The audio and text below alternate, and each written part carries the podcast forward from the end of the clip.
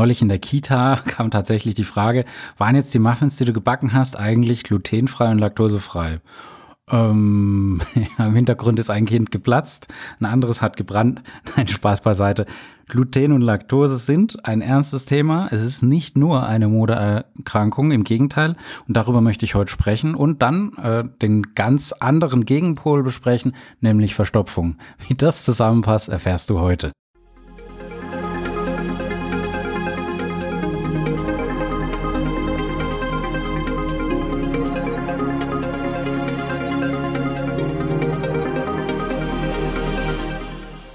Herzlich willkommen bei Revolution Pharmacy. Mein Name ist Jan Reuter und wenn du mir ein Abo schenkst, darfst du natürlich Jan zu mir sagen. Mein Gott, die ganzen Allergien, die Unverträglichkeiten. Die Leute haben mittlerweile mehr Angst vor Gluten als vor dem weißen Hai. Und äh, ich habe mir sagen lassen, in LA, Fitness-Hauptstadt, weltweit, dass man da tatsächlich mit einem glutenhaltigen Bagel wahrscheinlich sogar den Liquor Store, also den Spirituosenladen, ausrauben könnte. Also es geht um Gluten, es geht um Laktose und es geht vor allem auch aber um Verstopfung. Wie gehört das zusammen?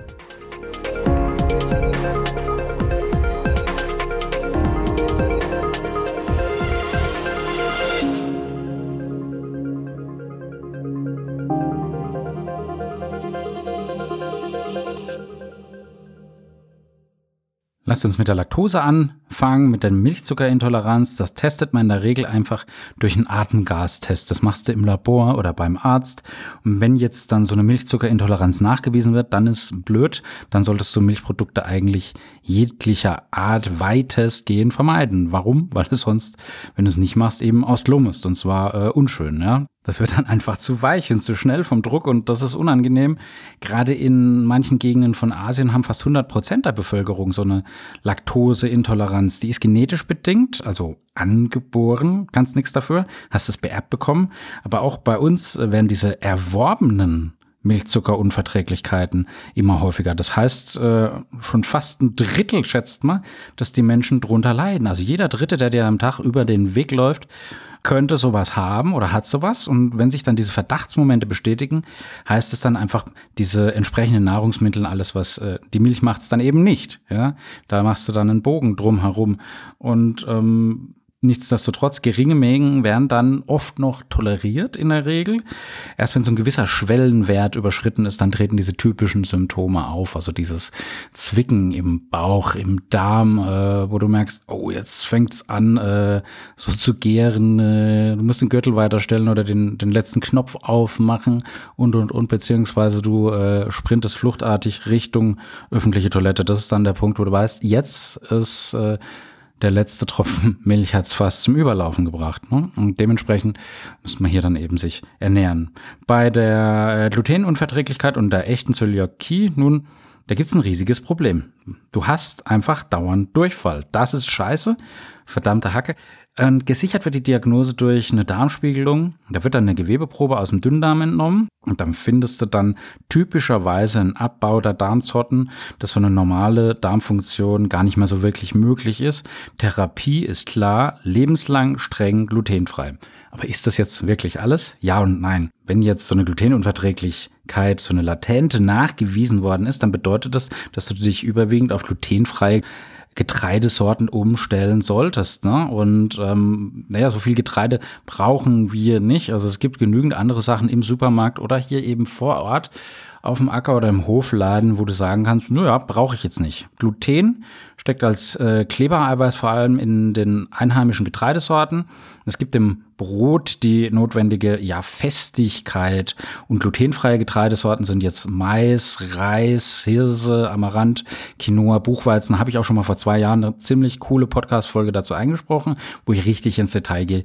Und die kannst du wirklich unbesorgt essen. Also diese glutenfreien Getreidesorten im Podcast hat jetzt nicht so viele Kalorien. Also, Besonders äh, vorsichtig solltest du bei Fertignahrungsmitteln sein, weil Gluten wird wegen seiner guten Bindeeigenschaften für Wasser und Aromastoffe in fast allen Fertignahrungsmitteln eingesetzt. Es ist billig und es verstärkt einfach den Geschmack. Es klebt, also es hat alles, was die Nahrungsmittelindustrie möchte, um eben die Rendite zu hebeln, beziehungsweise dass es eben auch intensiver schmeckt. Und das bedeutet, jetzt äh, mehr als nur glutenhaltige Brotsorten zu meiden. Alle Nahrungsmittel mit dem Aufdruck Stärke, das kann in Puddings sein, das kann in Joghurt sein, die enthalten Glutenanteile und deshalb streich die bitte von deinem Speiseplan. Wenn du jetzt Zöliakie hast, dann darfst du eben nur die Fertignahrungsmittel zu dir nehmen, die ausdrücklich, wirklich ausdrücklich als glutenfrei deklariert sind.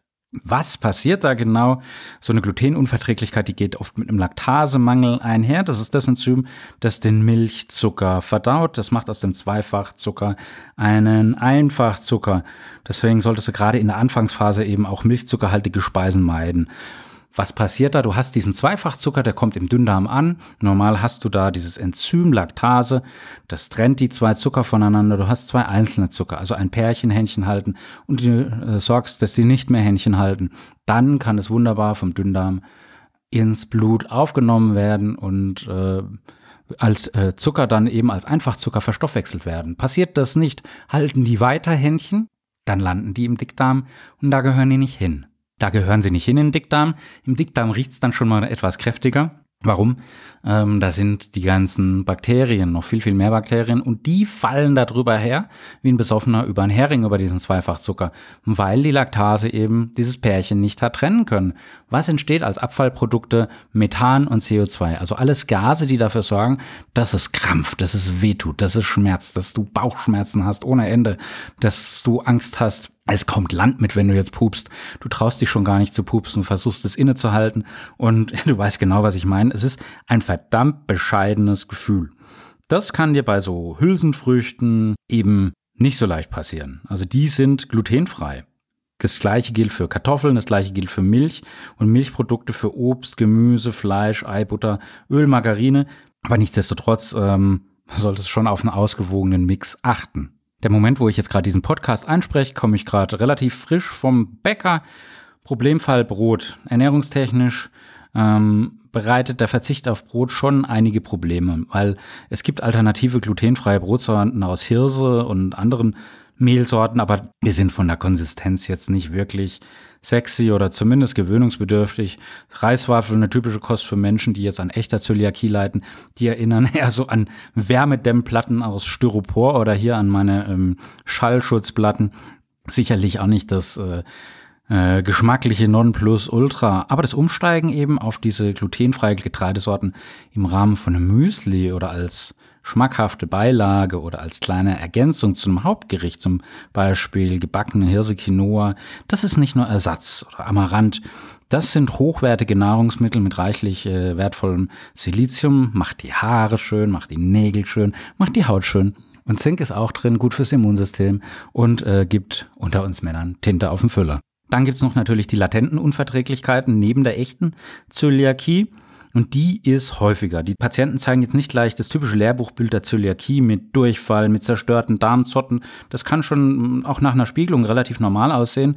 Und dann macht es mich immer aggressiv, wenn der Arzt sagt, naja, äh, Sie haben wohl etwas Stress oder so Richtung Burnout. Das sollte man schon auch äh, natürlich äh, beachten, aber ähm, so einfach darf sich der Therapeut dann doch nicht machen.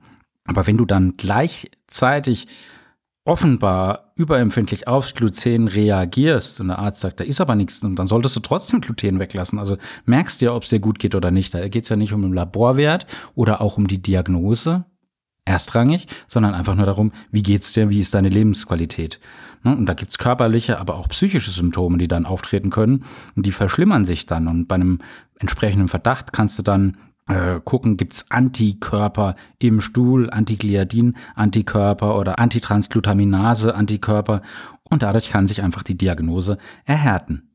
Dazu kommt noch die Pseudoallergie, die können ähnlich wie eine echte Allergie mit Quatteln, mit Migräne, mit Jucken, Herzrhythmusstörungen oder Muskelschmerzen, ständigen Nasenlaufen, ganz vielen Magen-Darm-Beschwerden oder auch so Rheumabeschwerden und Asthma einhergehen. Das ist ein ganzes Brett an Symptomen. Typisches Beispiel für eine Pseudoallergie ist die Histaminunverträglichkeit. Und Histamin, ja, gerade jetzt in der Allergiesaison, kennt jeder eigentlich. Es ist ein Gewebshormon, wirkt entzündungsfördernd, also können wir nicht brauchen. Es erweitert die Blutgefäße, deswegen auch die Rötung an den bestimmten Stellen oder vielleicht auch die Rötung am Hals, am Kopf, was dann schon sehr bedenklich ist. Und wenn die Gefäße dann weitgestellt sind, dann können eben weiße Blutkörperchen, die Leukozyten, verstärkt ins Gewebe eindringen und bei allergischen Reaktionen wirkt dann Histamin leider verstärken. Und deswegen sind die Antihistaminika eine ganz wichtige Behandlungsmöglichkeit, Therapieoption bei so allergischen Symptomen wie Heuschnupfen, also Cetirizin, Loratadin oder Dimethiden, Klammer auf, Phenestil, Klammer zu, keine Werbung. Du hast eben auch die Wirkung von Histamin auf die inneren Organe. Das heißt, äh, die Gebärmutter kann sich verkrampfen, deine Bronchien können sich verkrampfen und Asthma kann dann die Folge sein oder eben übelste Unterleibsschmerzen. Und Histamin wird nicht nur durch ganz bestimmte Prozesse im Organismus freigesetzt, sondern steckt auch natürlicherweise in Nahrungsmitteln. Das, was die Franzosen besonders gern mögen, Käse und Rotwein. Auch die Deutschen kommen, bekommen auf ihre Kosten mit Sauerkraut und äh, Schweinefleisch, aber auch Räucherfisch gehört dazu. Also das sind so typische Histamin- und Tyraminreiche Nahrungsmittel, die Migräne-Patientinnen, die jetzt hier zuhören, die werden hier eine Schnittmenge feststellen. Also es handelt sich teilweise sogar um Lebensmittel, die wir als gesund einstufen würden. Aber bei einem entsprechenden Verdacht jetzt auf Histaminunverträglichkeit mach einen großen Bogen darum, und zwar, und zwar gleich für mehrere Wochen.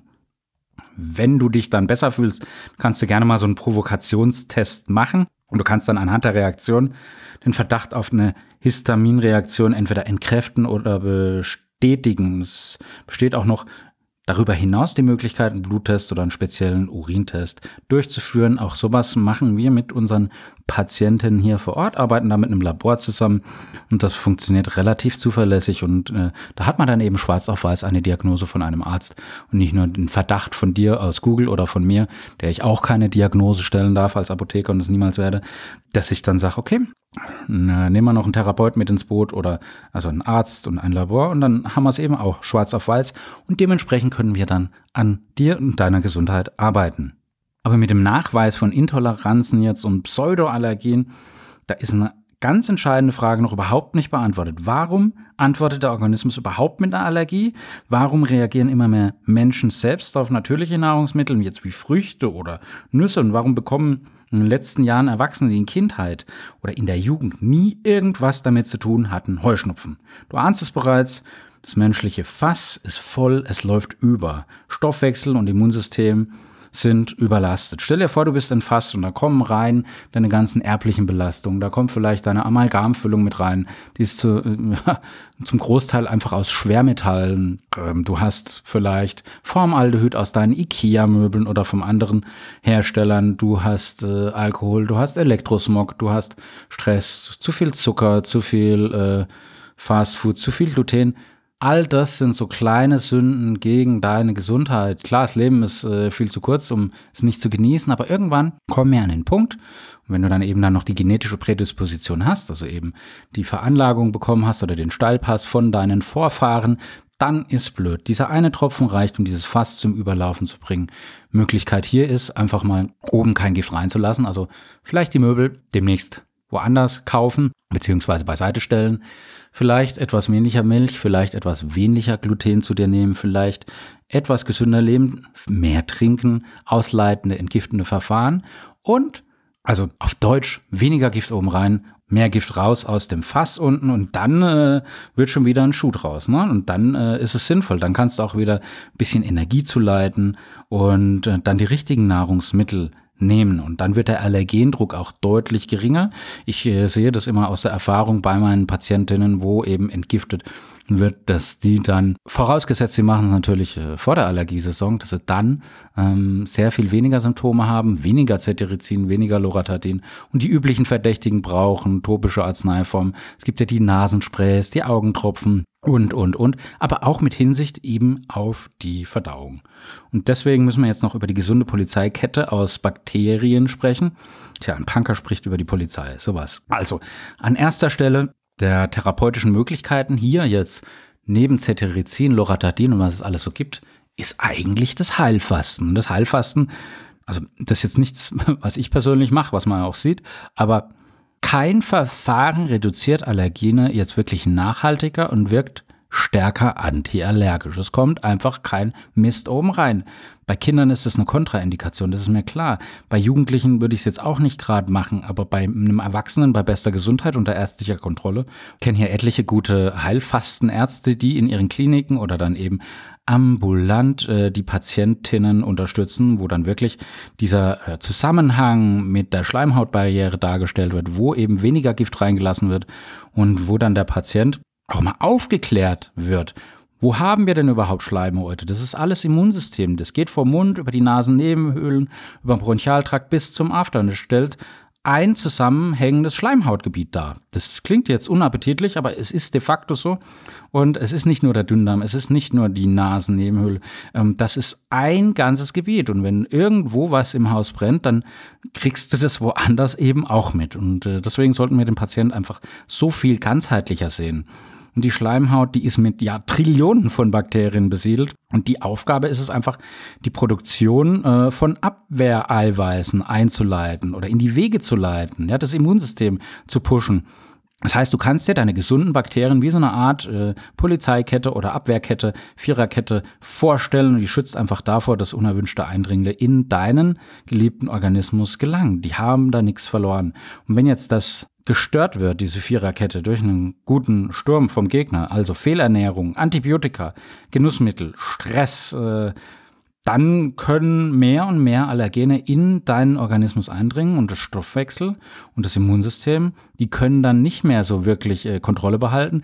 Die geraten dann relativ schnell äh, unter Druck und dann kommt es vielleicht zum Gegentreffer. Die werden der Allergene nicht mehr her und das nennt man dann Allergie. Deswegen spreche ich ja ganz gerne von biologischer Impfung. Mein Gott, was habe ich äh, Drohungen und, und, und äh, Schmähgedichte bekommen aufgrund meiner Haltung pro Impfen. Ich finde es einfach wichtig. Ich finde es einfach unfassbar wichtig. Und ähm, ja, warum sollte man sich gegen die Wissenschaft auflehnen? Das ist einfach nicht äh, die klügste Wahl. Eine ursächliche Aufgabe von einer antiallergischen Therapie ist deswegen immer, diese erwähnte Viererkette oder Polizeikette, wie du auch immer du das nennen magst, wiederherzustellen. Da brauchst du eine möglichst vollwertige, frischkostbetonte Ernährung, die gleichzeitig aber auch bekömmlich sein sollte. Also nicht so was, was mega bläht. Du musst natürlich dann die Milieuverhältnisse im Darm optimieren. Wenn der zu sauer ist, solltest du den Darm alkalisieren. Wenn er zu alkalisch ist, und damit Fäulnis betont ist, das riecht man übrigens auch, dann sollte der leicht angesäuert werden. Und dann können gesunde Darmbakterien zugeführt werden. Bifidokeime, vor allem fürs Milieu vom Dickdarm, Milchsäurebakterien, vor allem für den Dünndarm, Enterokokken und Kolibakterien für die Abwehr, um es mal so ganz grob zu umschreiben. Und die Wirkung von den zugefügten Darmbakterien, die erfolgt anders, als man sich so als Laie vorstellt. Wenn du dir jetzt so, nehmen wir mal eine Kapsel mit einem gängigen Präparat, das enthält Milliarden von Kolibakterien, so eine gelbe Packung mit einem grünen Streifen drauf, empfehle ich sehr gerne. Und die Wirkung, die entsteht nicht nur über die bloße Ansiedlung der Kolibakterien an der Darmwand. Der entscheidende Punkt hier, das ist die Gabe von gesunden Darmbakterien in so einer Art biologischer Impfung. Die vorhandenen Darmbakterien, die müssen sich jetzt mit den zugefüllten neuen Darmbakterien erstmal auseinandersetzen. Das ist ein Kennenlernen. Und dabei werden dann Stoffe gebildet, die das Darmimmunsystem stärken, aktivieren, die dann gleichzeitig Nahrungsbausteine für gesunde Darmwandzellen liefern. Und tatsächlich stellt äh, das jetzt auch als Immunmodulation bezeichnete Therapie eine wichtige Säule für die erfolgreiche Behandlung so ziemlich jeder Allergie dar. Aber das hat sich leider irgendwie immer noch nicht herumgesprochen. Deswegen dieser Podcast. Und da ich merke, dass wir schon wieder viel zu weit fortgeschritten sind und ich mich hier in Rage rede, verspreche ich, dass ich demnächst natürlich wieder über Verstopfung rede, wie hier am Anfang von dieser Podcast-Folge angekündigt. Aber das war jetzt viel Laktose, das war jetzt viel Gluten, das war jetzt ganz viel Darm und ähm, Entgiftung. Eins meiner Herzensthemen überhaupt. Ähm, wir hören uns nächste Woche. Am anderen Ende war der Jan. Zieht die Mundwinkel nach oben. Love, Peace, Bye.